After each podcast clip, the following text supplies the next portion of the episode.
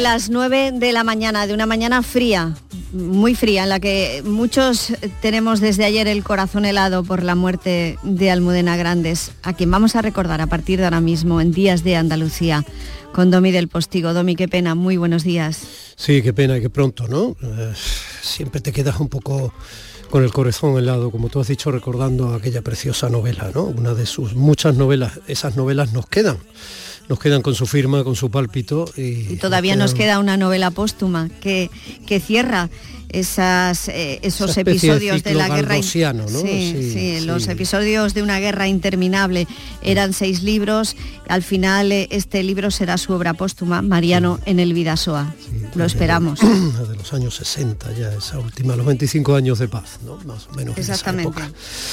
Bueno, cariño, cualquier cosa que ocurra a lo largo de la mañana, pues esperemos que no sean noticias tan luctuosas y tan feas como esa, pero así es la vida, alegría y dolor. Te escucharemos con muchísima atención. Y yo a ti te abriré la puerta si hay que contar cualquier cosa. Un besito abrazo, muy grande. Buena mañana. Pero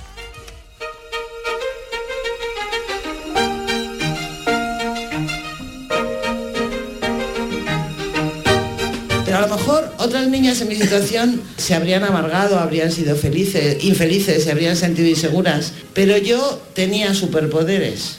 Porque cuando no me elegían para hacer de angelito, yo pensaba, bueno, ¿y a mí qué más me da?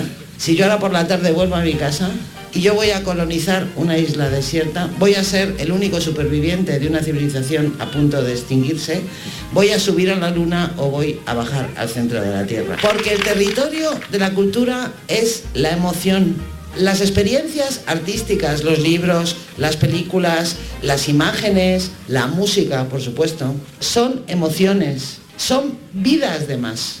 Una persona que lee libros, que ve películas, que va a conciertos, vive más, no más años, pero sí muchas más experiencias que una persona que, digamos, que vegeta al margen de, de la cultura.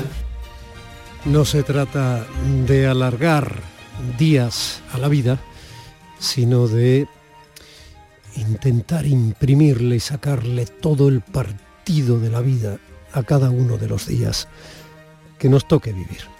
Como el cuerpo de un hombre derrotado en la nieve, con ese mismo invierno que hiela las canciones, cuando la tarde cae en la radio de un coche, como los telegramas, como la voz herida que cruza los teléfonos nocturnos, igual que un faro cruza por la melancolía de las barcas en tierra, como las dudas y las certidumbres, como mi silueta en la ventana.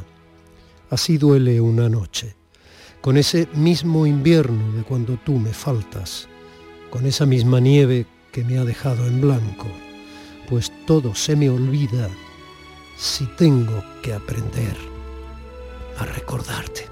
Estos versos son del poema La ausencia es una forma de invierno y forma parte del libro Almudena de Luis García Montero, dedicado a su esposa, Almudena Grandes, quien ha fallecido en su casa con apenas 61 años por culpa de un cáncer que llevó con elegante discreción, la misma enfermedad de la que hablaba Almudena en esa novela que citaba mi compañera Margarita Huertas, El corazón helado.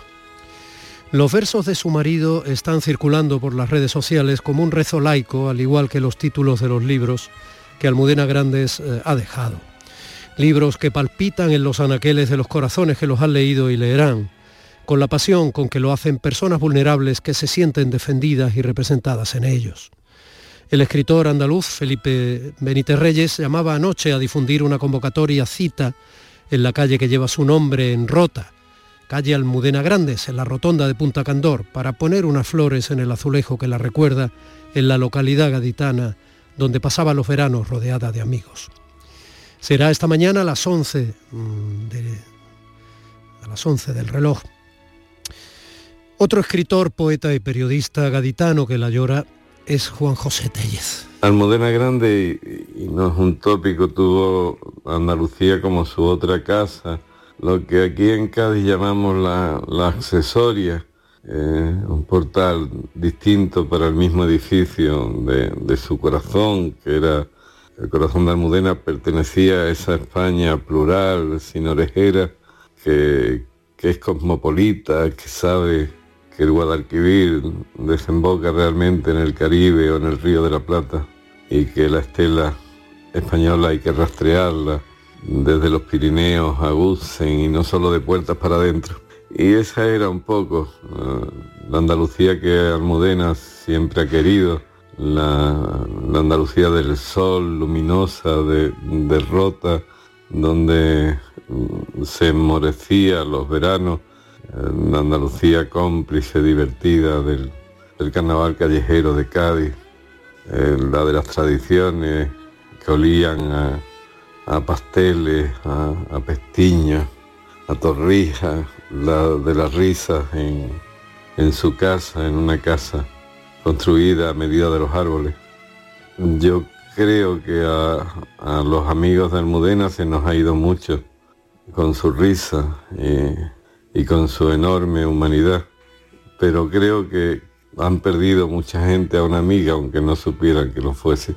Almudena Grandes era amiga de la utopía sin sectarismo, era amiga de la paz sin medias tintas y era amiga de los nadie, aunque quizás, quizás lo tuviera casi todo. Desde luego tiene el, el afecto de sus lectores y el corazón para siempre de sus incondicionales. Hemos perdido mucho y, y Andalucía también. ¿Quién va a escribir a partir de ahora sobre nuestros vientos? Los vientos, los aires difíciles se la están llevando. Gracias, Domi. Gracias a ti, Juan José Telles. Las edades de Lulú, Malena es un nombre de tango, los aires difíciles que recordaba de manera alegórica y bonita Telles. Castillos de cartón, Inés y la alegría, son solo algunos de esos títulos que para siempre llevarán el pálpito de la firma de Almudena Grandes, comprometida con la vida, enarbolaba con pasión la bandera de la izquierda política con una mano y la de su Atlético de Madrid con la otra, man que como el Betis perdiese. Gentes relevantes, de todo tipo, por ejemplo, como el presidente del gobierno, Pedro Sánchez, que ha hecho en cierto modo camarilla y, la ha hecho suya en su recuerdo eh, desde el ámbito político, o el presidente popular Pablo Casado, que ha recordado con elegancia su valía al margen de diferencias ideológicas otro de sus amigos andaluces, el poeta, enorme poeta y músico, enorme músico gaditano Javier Ruibal, la echaba de menos así. Almudena Grandes hizo la mejor de las defensas de nuestra dignidad y sobre todo de la de aquellos que sufrieron una posguerra y una dictadura feroz llena de ignominias y abusos y lo hizo enarbolando la bandera de la alegría no es poca cosa eso. Creo que no hay leyes de memoria histórica que puedan equipararse a la defensa que ella ha hecho de todos nosotros y de nuestra dignidad. Y además, en la distancia corta, Almudena tiene, y digo tiene porque para mí sigue estando viva, tiene la virtud de lo mismo estar atendiendo un teléfono que corrigiendo unas cuartillas, que cocinando para sus amigos la más deliciosa de las cenas con un entusiasmo y una energía envidiable. Cada vez que aparecía por Rota en Semana Santa y en verano, la cara se le cambiaba y repartía el gozo tan grande que sentía entre todos nosotros. Siempre estarás, Almudena, siempre estarás. Te queremos mucho. De lo dicho sin pensar, de lo que callo y no digo, de las cosas por pasar, de las trampas del azar, de las cartas del destino. Tengo un lápiz colorado con un librito guardado para escribirlo contigo. Manolo Fernández está escribiendo tecla a tecla la posibilidad de que nosotros estemos llegando a tus oídos, a tu escucha. Gracias por estar ahí, gracias compañeros desde el Centro de Producción de Canal Sur Radio en Sevilla y con eh, ese tecleo de Manolo Fernández, mi compañero José Manuel Zapico está realizando este programa por si de noche te pierdes y la luna te abandona. Yo le veo subiendo y bajando mm, regletas y dándole a botoncitos y quitándoles la salitre del mar cercano de Málaga. Mi compañera María Chamorro está en la producción de los contenidos de esta edición de Días D de Andalucía en este domingo 28 de noviembre, el último domingo de noviembre del año 2021. No va a haber otro como este. Aprovechalo. En Canal Sur Radio, Días de Andalucía, con Domi del Postigo. Y como ya va haciendo frío, este es un buen momento para que se agarren los unos a los otros por aquello de mitigar el miedo.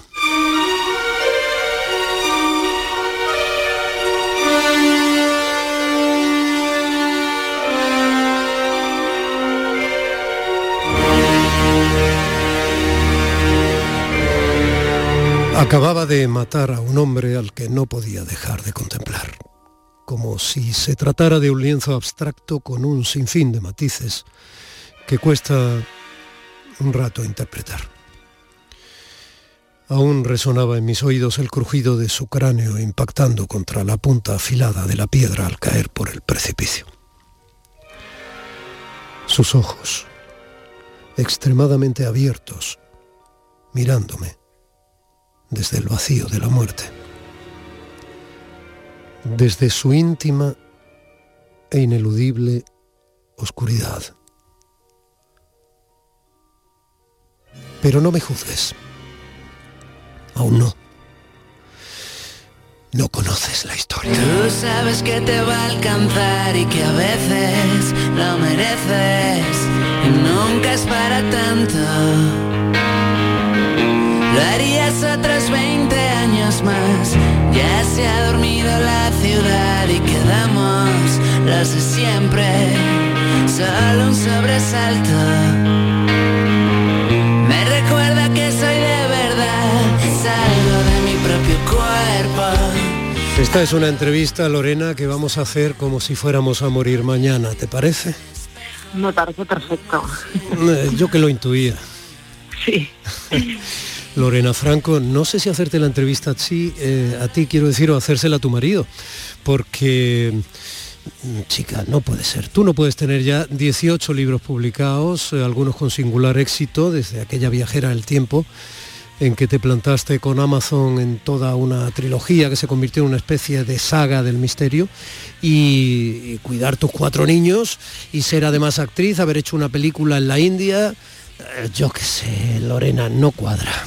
No cuadra, bueno, y, y no, no te cuadrará tanto si te digo que eh, los días que nos quedan, la última novela no es la número 18, es la número 20. No, es que no, no, me, no me, me faltan dedos.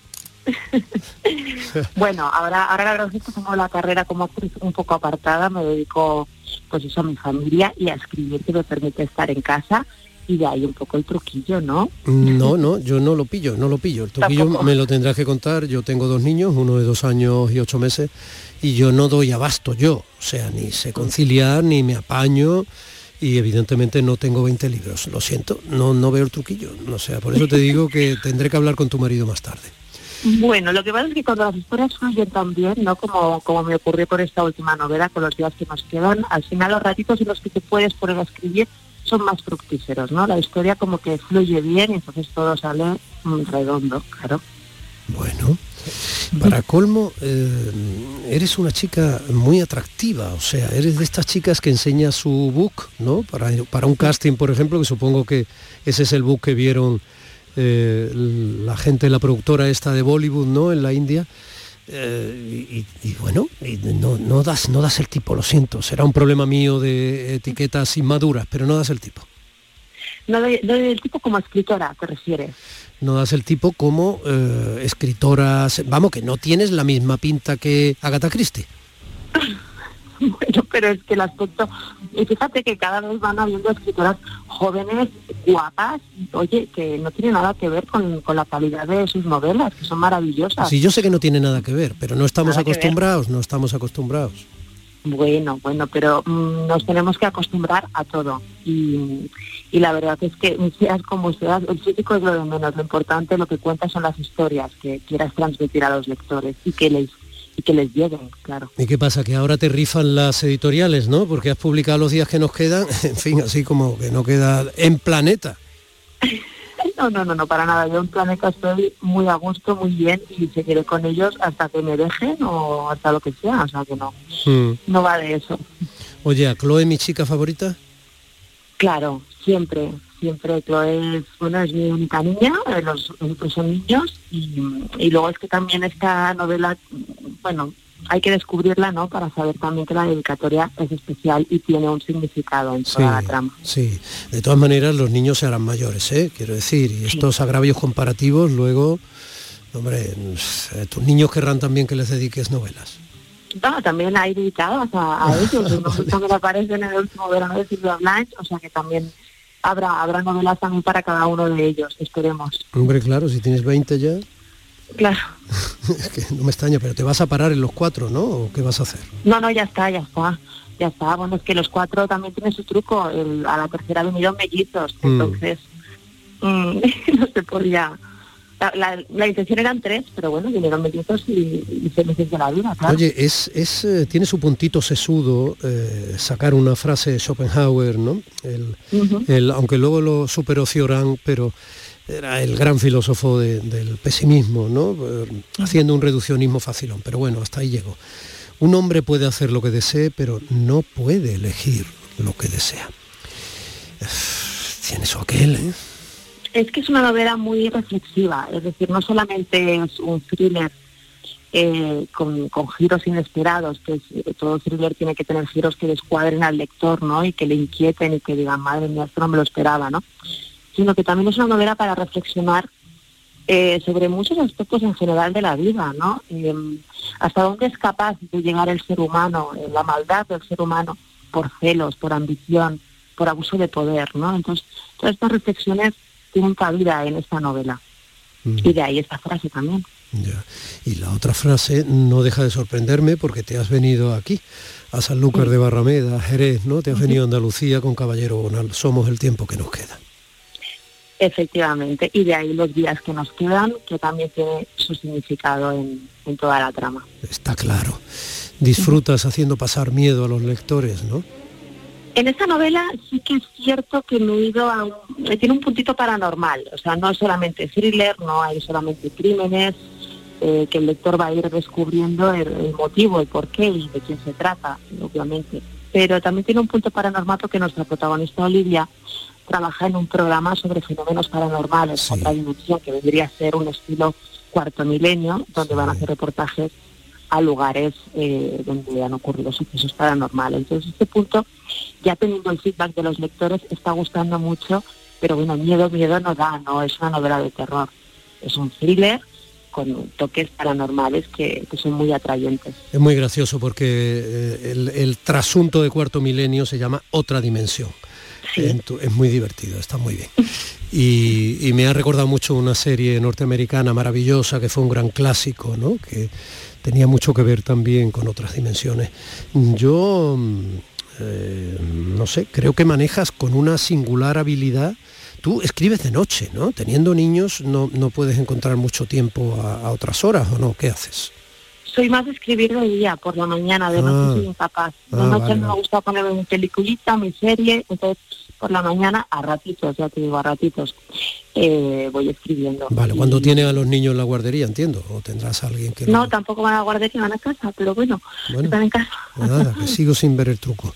Bueno, y, y no, mm, o sea, eh, yo decía escribes de noche porque me lo daba hecho el hecho de que si te asustabas tú misma cuando estabas transmitiendo esas situaciones de tensión, ¿no? O, o esos sucesos paranormales, eso de que tu protagonista en los días que nos quedan, por ejemplo, tenga esa especie de sensación de que se le eriza el cogote, ¿no? Cuando, cuando siente algo mm, que no está aquí, pero sí está en este mundo, pero no.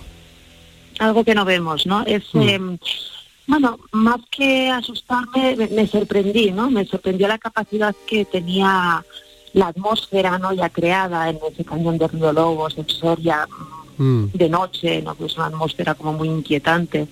Y luego también el primer capítulo, el primerísimo, en el que sabemos que Olivia ha asesinado a un hombre, que es, a su vez, era, fue el asesino de su madre hace 20 años. Es decir, todo va conectado, todo se conecta. Y aunque sí que es verdad que sorprendida igual no, porque sabía muy bien hacia dónde quería dirigir la historia, pero me- refiero asustada no, pero Mm. sorprendida sí, ¿no? Porque eh, cada vez iba adquiriendo un, un cariz como más oscuro, ¿no? Que, que yo no me lo imaginaba así, pero al final ya sabes que cuando te pones a escribir las historias como que cobran vida Mm. propia y cuando ocurre eso es magia y con eso ocurrió con los días que nos quedan.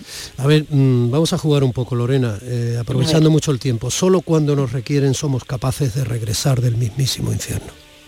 Yo creo que sí, ¿no? Solo cuando nos requieren. Si no nos requirieran, eh, ¿qué, qué pintamos aquí, no? Y sobre todo en la, en la situación en la que se encuentra Olivia, mm, que vuelve ayer, conocido como el pueblo de las brujas, ubicado en, en Gerona. Eh, no debería haber regresado nunca, pero, pero algo tenía que hacer. Tenía asuntos pendientes y cuando hay asuntos pendientes que resolver, hay que estar ahí para resolverlos. El pasado, lo quieras o no, te acaba encontrando en el momento justo. siempre, el pasado siempre vuelve si tiene que volver, si tiene sentido que vuelva, ¿no? Mm. Y a Olivia, bueno, la, la bofetea directa en la cara, la verdad. Las mejores cosas de la vida requieren tiempo. Siempre, con paciencia, con constancia, con esfuerzo, eh, lo mejor llega cuando tiene que llegar y eso eh, solamente te lo da el tiempo, claro. Hay respuestas que es mejor que se mueran en tu cabeza. Sí, porque no se puede decir todo lo que se piensa. Ay, ay, ay, ay. El primer beso nunca se olvida. Cuando es perfecto, te persigue de por vida, aunque sea en otros labios. Aquí hay memoria sensorial. ¿Cuál fue tu primer beso? Bueno, hace tantos años ya que, que la verdad es que, bueno, sí, se recuerda, pero claro, es, es algo muy íntimo que da para mí. Bueno, ojalá pudiéramos borrar todo lo malo que corroe como el veneno. Ojalá, ojalá, porque sí que lo malo corroe, ¿no? Y al final, eh, bueno, si no, si no lo sacas o no desaparece, ¿no? Al final se convierte como en un quiste que no, que no sana, ¿no? Hay que sanar. Siempre hay oídos al acecho en todas partes y micrófonos abiertos, que se lo digan algunos políticos. siempre, siempre, siempre hay oídos, micros. hay que tener cuidado, hay que tener cuidado con lo que se dice y a según qué, qué personas, ¿no? También. Bueno, vamos a dejar de jugar. ¿Por qué te gusta, Lorena Franco, esta canción de Amaral? Mira que tiene años, ¿eh? pero mm, ahora que ha empezado a hacer el frío aquí en la montaña donde yo vivo y todo, echo de menos el verano, la calidez de sus días. ¿no? Entonces, Mm. esta canción, cuando, con- no sé, cuando me la piden siempre me viene a la cabeza y en este caso no tiene que ver con los días que nos quedan, que en esta va más la canción de Leiva que habéis puesto al principio, Sí. sino que va más con el último verano de Silvia Blanc, que fue la primera novela que publiqué en 2020 Sí. con Editorial Planeta. Sí. Oye, noviembre siempre es triste. eh, es como empieza el capítulo 1 de los días que nos quedan. ¿Y de diciembre qué me dices? Y de diciembre, a mí diciembre me provoca mucha nostalgia. No sé, tiene la Navidad, bueno, con los niños y tal, es, es alegría, sorpresas, ¿no? Emoción. Pero también me, me produce un- una especie de nostalgia y en la novela veréis que también am, Olivia está de acuerdo conmigo y es como un mes muy nostálgico, en el que pensamos mucho en las personas que nos faltan, ¿no? Sí. Y exactamente eh, de eso te vacunan eh, esos cuatro leoncillos que tienes en la casa. Ay, a ver, Eso te lo- vamos, a ver, eso te lo aseguro yo. Un beso muy grande, Lorena Franco, que los días que nos quedan nos permitan volver a coincidir. Enhorabuena por tu éxito. muchísimas gracias.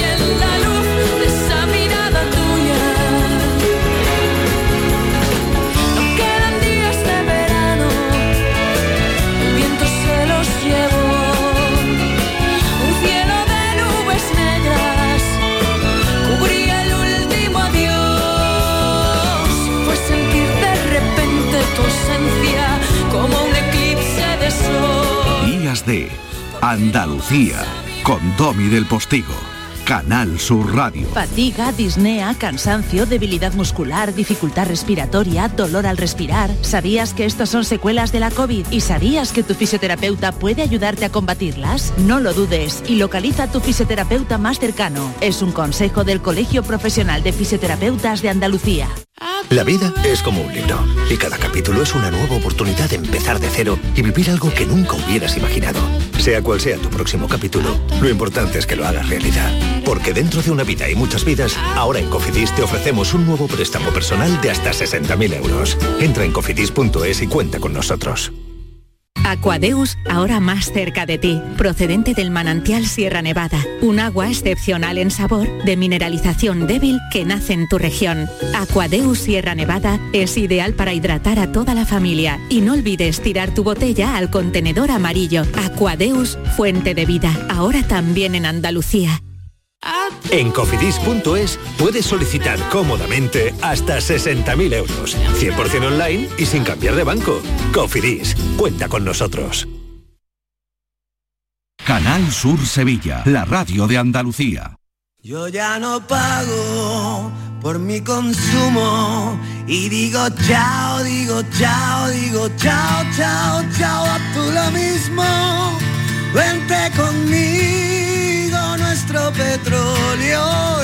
el sol. Dile chao. Bienvenido al autoconsumo. Dimarsa.es Bienvenidos a Sacaba. Mil metros de electrodomésticos con primeras marcas. Grupos Whirlpool, Bosch y Electrolux. Frigoríficos, lavadoras, hornos, vitros. ¿Quieres más? Aires acondicionados, aspiradoras, pequeños electrodomésticos. Y financiamos en 12 o 20 meses sin intereses solo tú y Sacaba. Tu tienda de electrodomésticos en el Polígono Store en calle nivel 23. Ven a ver nuestra exposición y sus 25 años de experiencia. Sacaba. Sevilla, pueblos donde emprender y ser feliz. Mi nombre es Rocío Romero Granado, soy de Gilena y soy artesana. Esas diferencias que había con respecto a emprender en un pueblo o a una ciudad eh, son más pequeñas.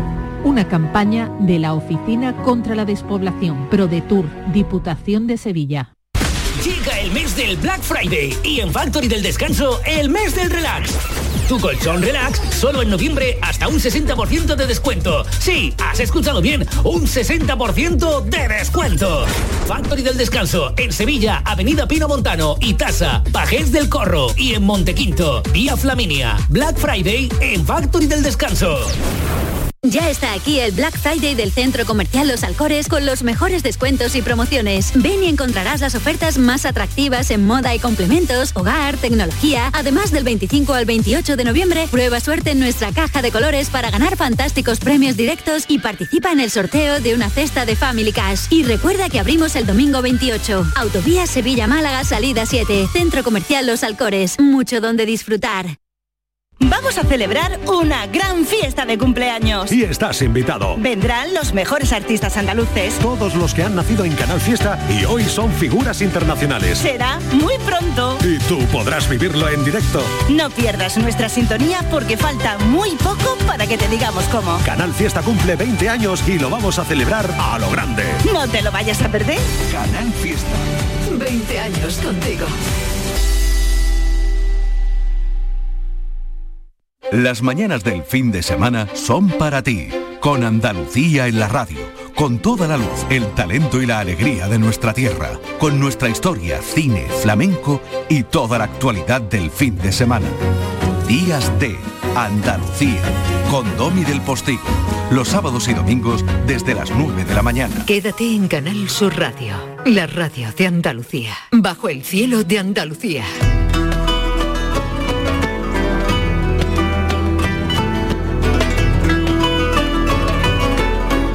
No se pueden imaginar los oyentes de Días de, de Andalucía aquí en la radio pública andaluza el mérito que tiene nuestro Indiana Jones Manuel Navarro. Buenos días, Manolo. Buenos días, Domi, te oigo bastante bien. Bueno, sí, pero no te creas, porque no puedo ni agarrar el bolígrafo. He cometido la imprudencia de sentarme en el baño esta mañana y, y bueno, lo que se ha levantado de allí ha sido un cubito de hielo con ojos. como si te estuviera viendo. O sea que la verdad es que hace bastante frío. ¿eh? Nosotros estamos en, en Javea, como sabes, en la costa de Alicante y hace bastante bastante frío también. No, y además los, los litorales hace frío en toda España prácticamente, por supuesto en esta tierra nuestra andaluza, pero los litorales eh, aportan ese puntito de humedad que se te cala hasta la espícula viral. Lo digo porque decía yo de tus méritos porque sé que estás metiéndote en el océano. Estamos metiéndonos en el Mediterráneo, sí, sí, en el mar Mediterráneo, en este Mare Nostrum, porque el objeto de, de esta investigación, de este programa, es un es una bahía que ahora te voy a, a, contar cómo es y a todos nuestros nuestros queridos oyentes. Pero chiquillo, ¿qué, necesidad hay de que te metas tú? Es que el mar está muy mojado. Está muy mojado y está muy frío. Pero bueno, sabes que la tecnología avanza mucho y hay unos trajes estupendos de para el buceo, que son unos trajes que tienen 7 milímetros de grosor y otros que son semisecos y demás, y se puede se puede entrar perfectamente en el agua y además nos hemos traído a un buen amigo tuyo que es un gran especialista para, para el rodaje, a nuestro querido David Pérez, que sabes que en esa que se mueve como pez en el agua en esta, en esta David no siente el frío, ese es Terminator. Sí, no, después de aquí se va a la Antártida, o sea que no, no siente ni el frío ni el calor, ese, no le pican los mosquitos. es, imposible. Es, tremendo, es tremendo, es, tremendo. es un espectáculo.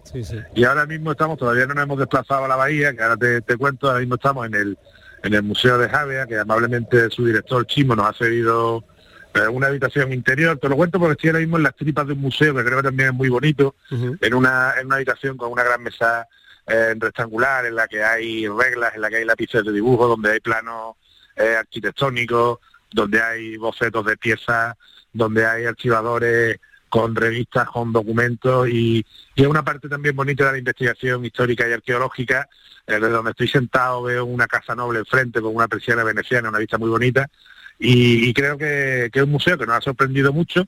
Hemos venido al museo porque es donde está parte de la incipiente colección que empieza a salir de la bahía de Portichol en Jave, que es de lo que vamos a hablar ahora, eh, y que nos ha puesto las pilas y nos ha puesto las orejas tiesas porque tiene eh, sobre el papel un potencial tremendo, ¿no? Esto es una bahía, eh, esta ensenada de Portichol, que se llama, que tiene una isla eh, que también ha estado habitada y ha estado ocupada, una isla que está a escasos metros del, de la costa, unos 50, 80 metros de la costa, eh, y que probablemente está habitada desde la más remota antigüedad. ¿no? Por lo cual... Eh, está bonito imaginarse eh, toda esa especie de bodegón de gran serenidad documental, ¿no? con los archivadores incluidos. Pero háblame de barco hundido. Sí, como te decía, la ensenada de Portichol es lo que se conoce como un puerto natural, ¿no? Entonces la importancia del, de los hallazgos que están empezando a hacer ahora y que han saltado eh, de pronto a las páginas de la prensa nacional eh, por el precisamente por, por, la aparición, por el hallazgo de un tesorillo de monedas de oro eh, tardo-romanas del siglo III o IV, eh, que casualmente han aparecido en el fondo de esta de esta bahía de, de, Portichol, 53 monedas concretamente, y bueno, esto ha salido en el en toda la prensa nacional, en las cabeceras de mayor tirada, incluso te diré que ayer como anécdota en un conocido concurso de la 2 había una pregunta referida a este tesorillo, ¿no? Por lo cual ha tenido, ha calado hasta la, digamos, hasta las capas más esenciales de, nuestra sociedad. O sea, que, eh, tú has, que tú has bajado al fondo del mar para encontrar monedas.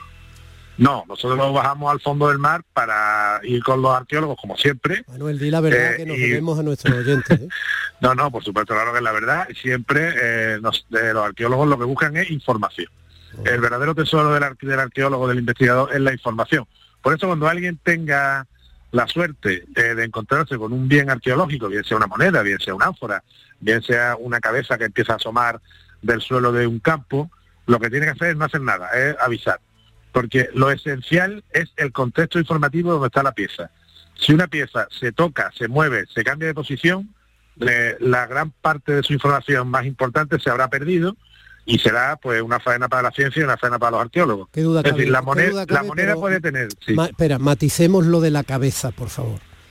Bueno, claro, a veces sabes que se está arando en un campo y ve una cabeza de, mármol, claro, de, ah, de granito, de una escultura, claro.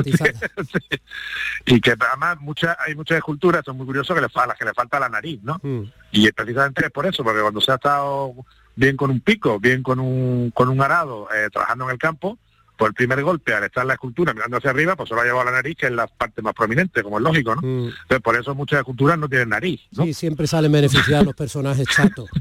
Claro, los chatos se benefician, efectivamente. Las narices aguileñas para eso son mucho oh, más sufridas. sí, sí, y si tienes la gripe como tú yo, no te digo nada. Entonces... así, que, no, quiero decir que hay que, que es siempre es clave que los contextos no se alteren, porque entonces se altera, hoy en día sabes que le hemos contado algunas veces que en cualquier excavación ya se puede extraer hasta ADN del sedimento de la propia tierra, ¿no? Con, lo, cual imagínate la tragedia que es que alguien llegue y remueva algo, ¿no? Entonces, por supuesto, nosotros siempre acompañamos a los arqueólogos y vamos haciendo, vamos viendo y vamos rodando lo que ellos eh, hacen, lo que ellos van delimitando, las zonas que van marcando, que es lo que están haciendo eh, ahora, las cuadrículas, están empezando a excavar, porque en el fondo esta es una bahía que la gran importancia que tiene es que probablemente sea un gran puerto natural de la antigüedad que es desconocido hasta ahora. Y hay un dato que es demoledor y es que han aparecido ya hasta el día de hoy sin excavar prácticamente casi nada, han hecho apenas dos campañas. ¿eh? Eh, han aparecido 200 anclas, 200 anclas, desde época, desde el siglo VI, VII antes de Cristo hasta, bueno, hasta casi tiempo reciente, hasta, hasta el 1800 aproximadamente. Que haya 200 anclas significa que el famoso pez come anclas anidaba allí o que hay 200 barcos hundidos. Claro, hay 200 barcos hundidos y eh, que quiere si si alguien es capaz de hacer la proporción, imagínate los barcos que han pasado. Es decir, como para que en dos campañas de, de exploración ya hayan aparecido 200 anclas de diferentes tamaños. Hemos visto, y aquí en el Museo de Javes hay algunos cepos, cepos en la parte horizontal eh, superior del ancla, digamos, no la que es metálica, uh o sea que las anclas se rellenaban antiguamente el, material de la madera, que llevaba el metal, digamos, en los extremos, ¿no? Y hay algunas que tienen un metro sesenta, un metro setenta de, longitud, eso quiere decir que ahí se amarraban eh, barcos grandes a través de un muerto, que sabes que hay una maroma, un cabo grande, se atracaban barcos barcos muy grandes. Quiere decir que probablemente este, este puerto natural fuese, porque además en la isla que está en medio de la Ensenada hay agua dulce, que es una curiosidad, y hay aguas termales, es un sitio bastante alucinante, es paradisíaco realmente, ¿no? Entonces probablemente fuera una aguada camino de las Pitiusas, camino de Ibiza, ¿no? Eh, que sabes que es una isla que también tuvo una importantísima presencia eh, fenicia y cartaginesa, ¿no? Sí, una isla muy, muy importante. Para el imaginario colectivo, yo creo que en parte desgraciadamente, eh, Ibiza parece que comenzó en Pachá, ¿no? Pero no. No, no, no, no. Comenzó, comenzó mucho antes y su nombre viene de, se lo da un dios que es Ebusu, que es un dios que, que a lo que se refiere es que no había animales ponzoñosos en la isla. Cuando llegan los primeros fenicios, se dan cuenta que en la isla de Ibiza no hay animales ponzoñosos, no hay serpientes, no hay lagartos venenosos, no hay nada, no hay escorpiones, y entonces de ahí le viene el nombre. No era, no era poca virtud. No, no, no era poca virtud. Eso favorecía muchas cosas, no solo la parada en la isla, que la merecía de por sí. Claro, y a la habitación, claro. Eso es, eso es. Claro. Entonces, probablemente esto sea uno de los, porque está en la ruta marítima, probablemente esta sea la última parada antes de dar el salto hacia la isla de Ibiza, ¿no? Sabes que en la antigüedad la navegación fundamentalmente era una navegación de cabotaje, era una navegación próxima al litoral, en la que se iban identificando eh, los diferentes eh, hitos geológicos y paisajísticos. Eh, de ahí viene el culto a los cabos también, que alguna vez hemos hablado de él, si recuerdas cuando hablábamos del cabo de, de Trafalgar en, en Barbate.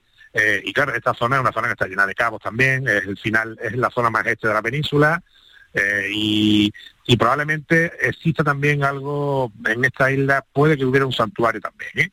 Es una hipótesis que barajan los, los arqueólogos y sobre todo lo que, insisto, lo que más llama la atención es esa concentración alucinante de, de anclas, de que además tienen cronología, ya te digo, desde prácticamente el 1000 antes de Cristo hasta el año 1800.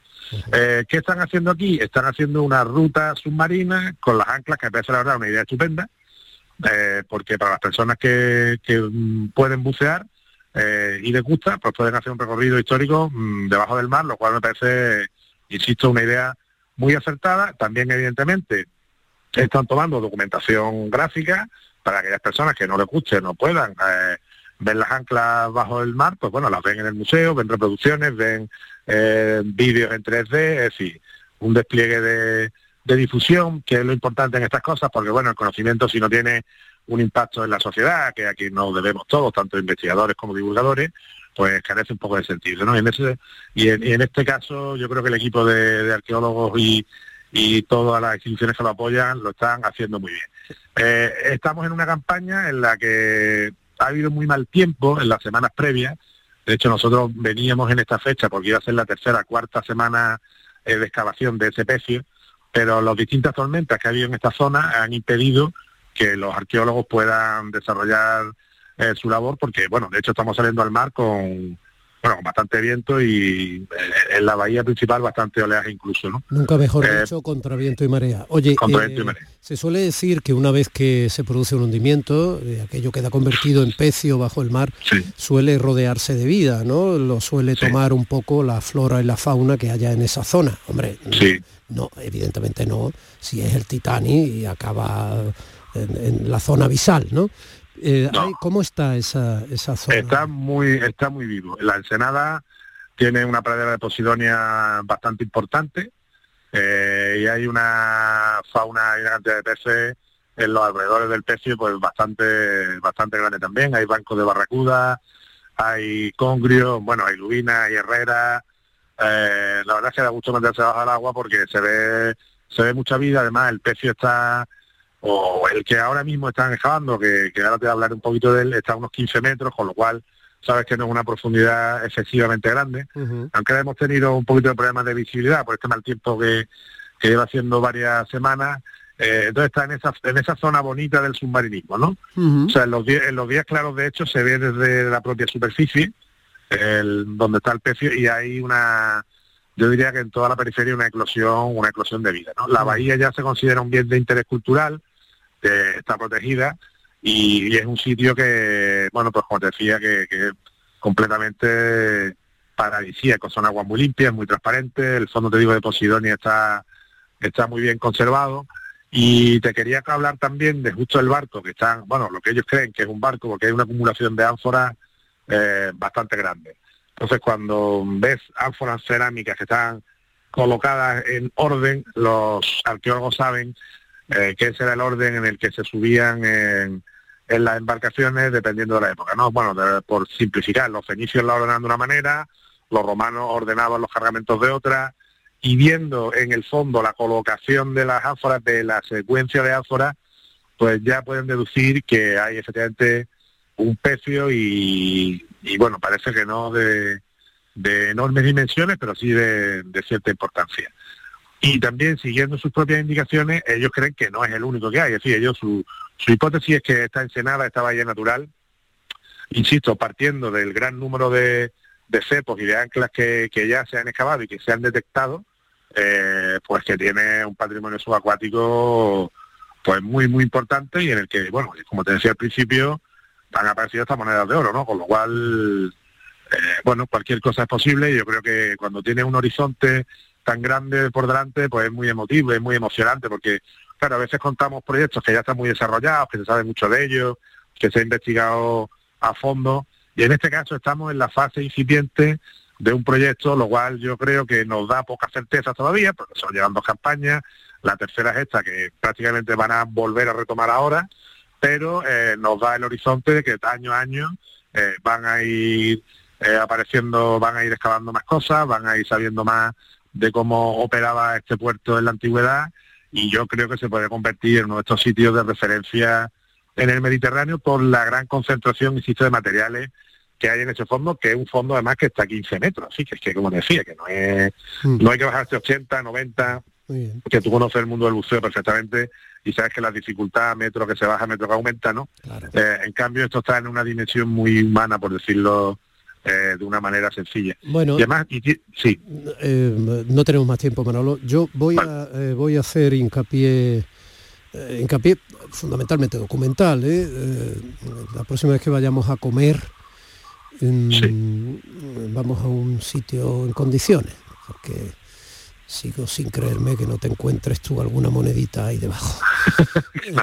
no, no, y además si me, la, si me la encontrarán no la tocaría, porque yo soy muy bien mandado como sabes. Es verdad, eso es verdad. Reservo yo. Reserva tú, sí. Un abrazo fuerte. cuídate mucho, cuídate mucho. Días de Andalucía con Domi del Postigo. Canal Sur Radio. Foro Flamenco de Canal Sur. Este 3 de diciembre descubre tres grandes artistas del flamenco. La voz de Antonio Ortega Hijo y de Alicia Morales y la guitarra de David de Araal. Foro Flamenco de Canal Sur. Desde las 7 de la tarde en el Teatro Fundación Cajasol de Sevilla. Entrada libre previa recogida de invitaciones en taquilla de la Fundación Cajasol. Calle Álvarez Quintero, Sevilla. Con el patrocinio de la Fundación Cajasol.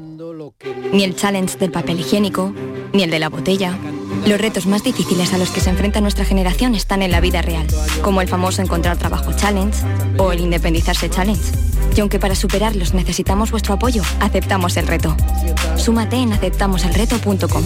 FAD 916 15 15.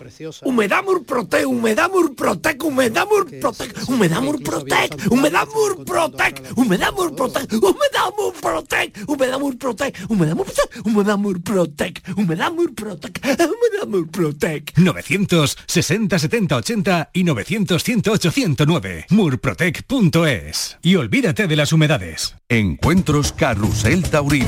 Canal Sur te invita a conocer este 29 de noviembre los pilares de la tauromaquia a través de la charla con el empresario taurino que gestiona la Plaza de Toros de la Real Maestranza de Sevilla, Ramón Valencia, y con el presentador del programa Carrusel Taurino de Canal Sur Radio, Juan Ramón Romero, desde las 8 de la tarde en el Teatro Fundación Cajasol. Entrada libre hasta completar aforo, previa recogida de invitaciones en taquilla de la Fundación Cajasol, calle Álvarez Quintero, Sevilla.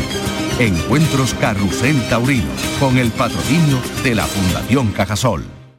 Qué bonito es saber Durante los primeros años de la democracia, el Día de Andalucía se celebró el 4 de diciembre. Canal Sur Radio Música. Nuestra cadena musical online te invita a celebrarlo este año con una programación especial. 72 horas sin pausa de música hecha por artistas andaluces. Desde las 0 horas del viernes 3 hasta las 12 de la noche del domingo 5, celebra el 4 de diciembre con la música de tu tierra, para que te sientas orgulloso de ser andaluz. Escúchala a través de la web y la app de Canal Sur Radio. Canal Sur Radio Música. La música de tu vida.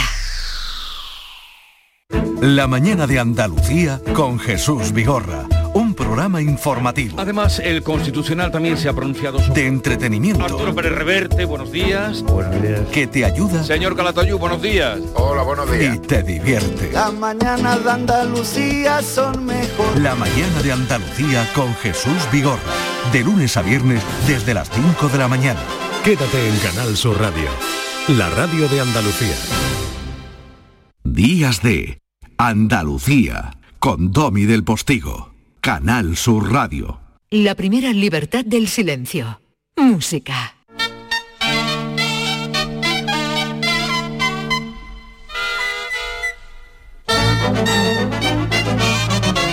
Pues parece que no vamos a dejar el Mediterráneo levantino, porque si estábamos en Javea, cosa que ustedes han vuelto a oír eh, porque se nos ha quedado el micrófono abierto, ya han visto que yo no digo barbaridades, gracias a Dios, cuando el micro eh, está abierto y yo no lo sé. Vamos a seguir por esa línea, porque esto que suena, suena Mediterráneo catalán. Efectivamente, Domi, buenos días. Pues, Buenos días, maestro José Manuel Gil de Galvez. Esto nos vamos a, a Lampurdán, ¿de acuerdo? Que es ya la parte más mm, noreste de España, ¿de acuerdo? Eh, to- toda esa comarca de, de Gerona, un- toca un poquito la provincia, la parte norte de la provincia de Barcelona. Usted muy sorprendido porque normalmente suele traer eh, músicos andaluces. Eh, sí, bueno, pero es que hay un dato muy, muy interesante, que es que José María Ventura Casas, Pez Ventura, que es todo un ídolo en Cataluña, lógicamente, porque es el padre de la sardana moderna, pues bueno, es alcalaíno, es de Alcalá Real. ¿Qué dice? Como te lo cuento, sí, de, de la provincia de Jaén. Pero que mm, pasaba por allí y nació, cosa que nadie elige, o, o que era de verdad allí su familia y que A ver, eh, sus padres eran de Cataluña y Ah, amigo, claro, Benito Buenaventura y Antonia Casa y tuvieron el padre tuvo un destino allí porque era militar. ¿De acuerdo? Era militar y estuvo unos años en, a- en- en Alcalá y allí nació, eh, pues lo- se conoce como Pet Ventura. ¿De acuerdo? Pepe Ventura. Eso es, Pepe, Ventura, en muchos, en muchos textos así, así lo, lo escribe. Fíjate que se bautizó en la iglesia de San Domingo de Silo y eso es un sitio hoy día de peregrinaje de mucha gente que viene de Cataluña a ver dónde nació Peventura. Fíjate tú qué chico es el mundo, ¿no? se vienen aquí, a Jaén. Ah, exactamente, Alcalá la Real, un pueblo maravilloso de la Sierra Sur de Jaén, Sin duda. que invito a visitar porque es sorprendente. Yo recuerdo la primera vez que llegué allí qué bonito es. miraste el castillo, te quedaste Eso es, los monumentos que tiene. Allí es que nació Arcipreste de Ita, el del libro del buen amor.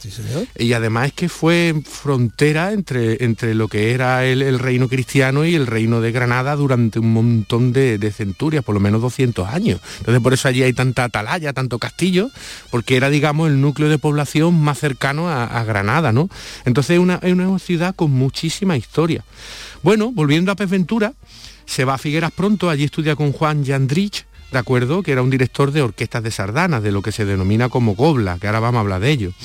Y él empieza a triunfar porque toca ante la reina Isabel II en el monasterio de, de Montserrat, con sus composiciones nuevas, porque él lo que hace es darle a la sardana una extensión musical mucho más amplia, ¿de acuerdo? Y hacerla composiciones de una mayor calidad.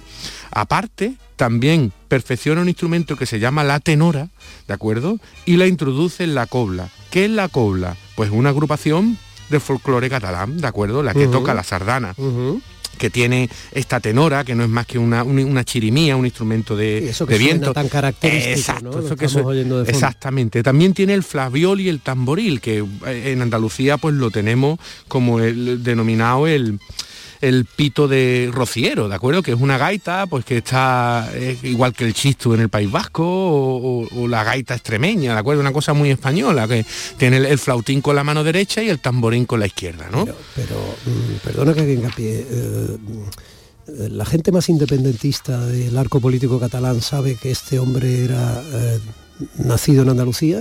Bueno, la, verdad es que algunos sí lo sabrán y otros pues no lo sé. Yo he encontrado, trabajando en, la historia de Pez Ventura, he encontrado muchos sitios que se dice que es de Fiera, que es donde pasó la mayor parte de su vida, pero no, realmente nació en Alcalá la Real. De hecho, Alcalá la Real y Figuera son dos ciudades que están hermanadas, ¿de acuerdo?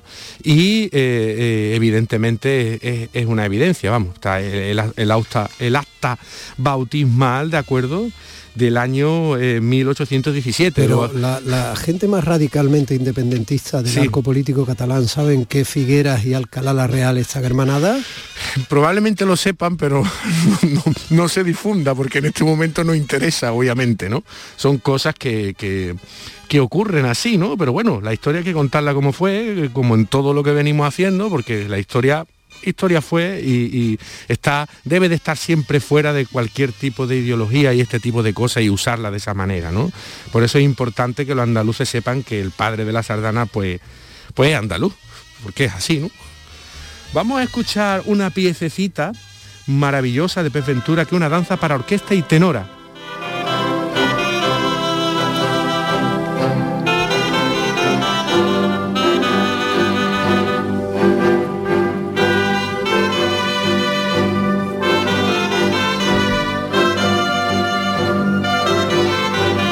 Sí, que es bonita, sí. Es preciosa. ¿Sabes me recuerda un poco al bolero de Ravel? Claro, claro. Ten en cuenta que él conocía muy bien la música, era un grandísimo músico, ¿eh? De hecho, eh, por ejemplo, toma otra gran sardana suya, toma a Bellini, gran compositor, de su ópera La Sonámbula, una de las arias, ¿de acuerdo? Y la transforma en una de las piezas más maravillosas de, su, digamos, catálogo de sardanas. Pero fíjate también que parece un poquito una manera, no es una manera, pero es que el Ampurdán y Cuba, a mediados del siglo XIX, tenían mucha relación, ¿no? Entonces lo que conocemos como la habanera y la sardana, curiosamente, tienen relaciones. No es lo mismo, pero tienen mucha relación, ¿no? Fíjate, fíjate el movimiento, ¿no? tan, tan, tan, ¿de acuerdo? Y la banera en toda la zona, en todo el litoral levantino español, tiene muchísimos adeptos, tiene grandes celebraciones. Así es. Hombre, en toda la zona de Elche también, en toda la zona alicantina, hombre. Eso es. Fíjate, Belines, la sonámbula.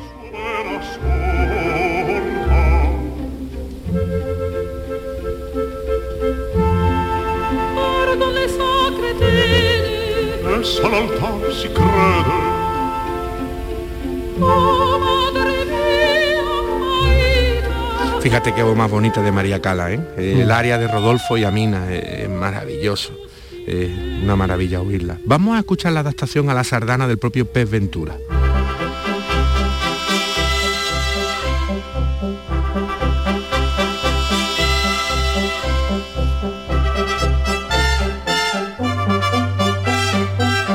Bonita, simpática. Le mete marcha, ¿eh? Sí, sí, sí, sí. Es que fíjate tú que en momentos suena casi un paso doble. ¿Te das cuenta? el ritmo es casi el del paso doble.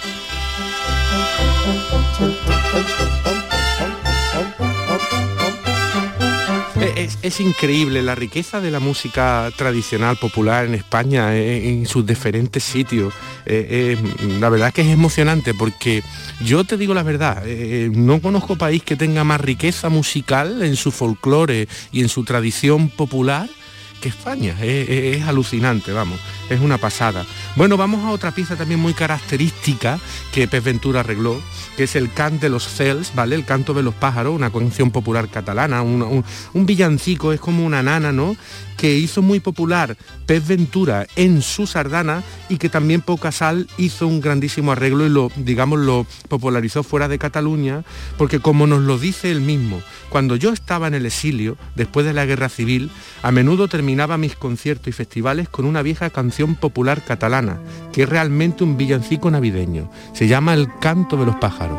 Desde entonces la melodía ha llegado a ser la canción de los refugiados españoles, lleno de nostalgia.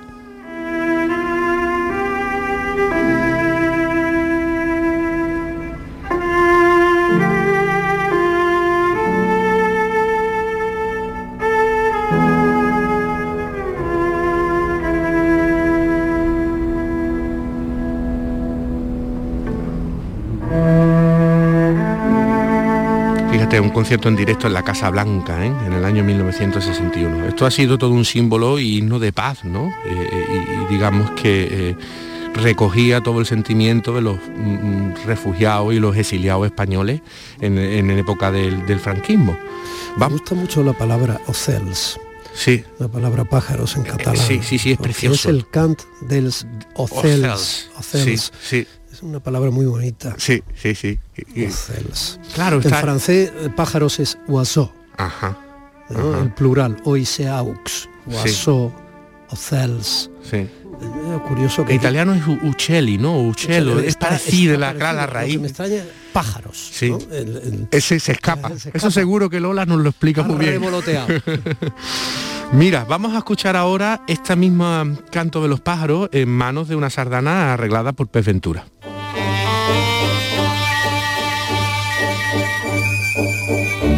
Y la flauta hace de los pajarillos incluso. Sí, exactamente, sí.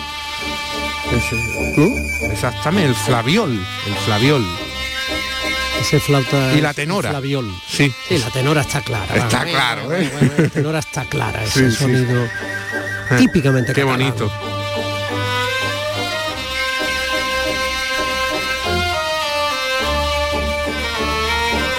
Es muy bonito. Sí.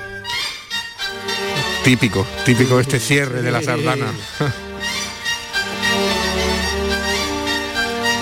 bueno, pues con Pep Ventura de Alcalá la Real, eh, eh, fíjate, hizo la más famosa de todas, Per tu ploro, por ti lloro, que se lo escribió a su mujer cuando falleció justamente, y la estrenó pocos meses antes de su fallecimiento, una sardana preciosa.